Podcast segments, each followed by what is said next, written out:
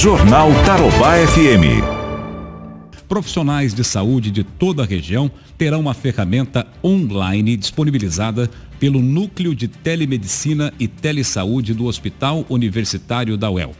É o programa de telemedicina e telesaúde para enfrentamento da pandemia causada pelo novo coronavírus Covid-19.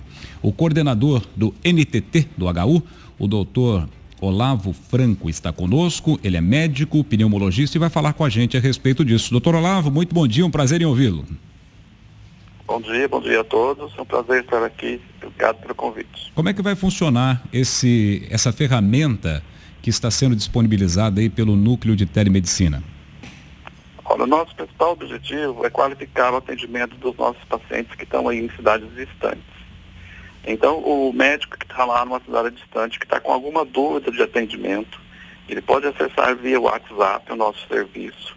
Imediatamente é gerado um link para ele, ele abre esse link e uma videoconferência daí é aberta, é discutido com os nossos médicos que estão aqui de plantão, ele tira suas dúvidas a respeito do tratamento daquele paciente que está lá do seu lado, que ele precisa tirar alguma dúvida naquele momento. Perfeito. Isso é Muitas é... vezes evitando, inclusive, daí um encaminhamento aqui para o nosso serviço, um treinamento desnecessário, né? principalmente nessa época agora de inverno. Uhum. É, nós vamos ter as descompensações dos pacientes asmáticos, os intrahematoses, bronquíticos, que vão ter sintomas muito semelhantes ao do Covid, né? Exato. E o paciente precisa daí ser esclarecido a respeito disso. E o médico está lá na ponta, às vezes tem uma dúvida, ele pode entrar em contato com a gente, tirar essa dúvida.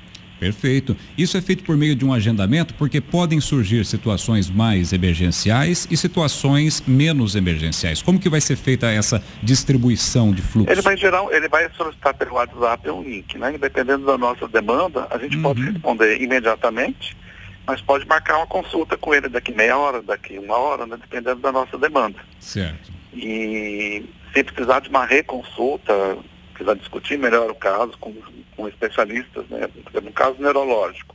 Nós não temos um neuro, um neuro de plantão ali no momento, mas se ele tiver uma dúvida de um caso neurológico, a gente vai pedir um tempo para ele, a gente chama o neurologista e o neurologista discute com ele num horário daí também marcado.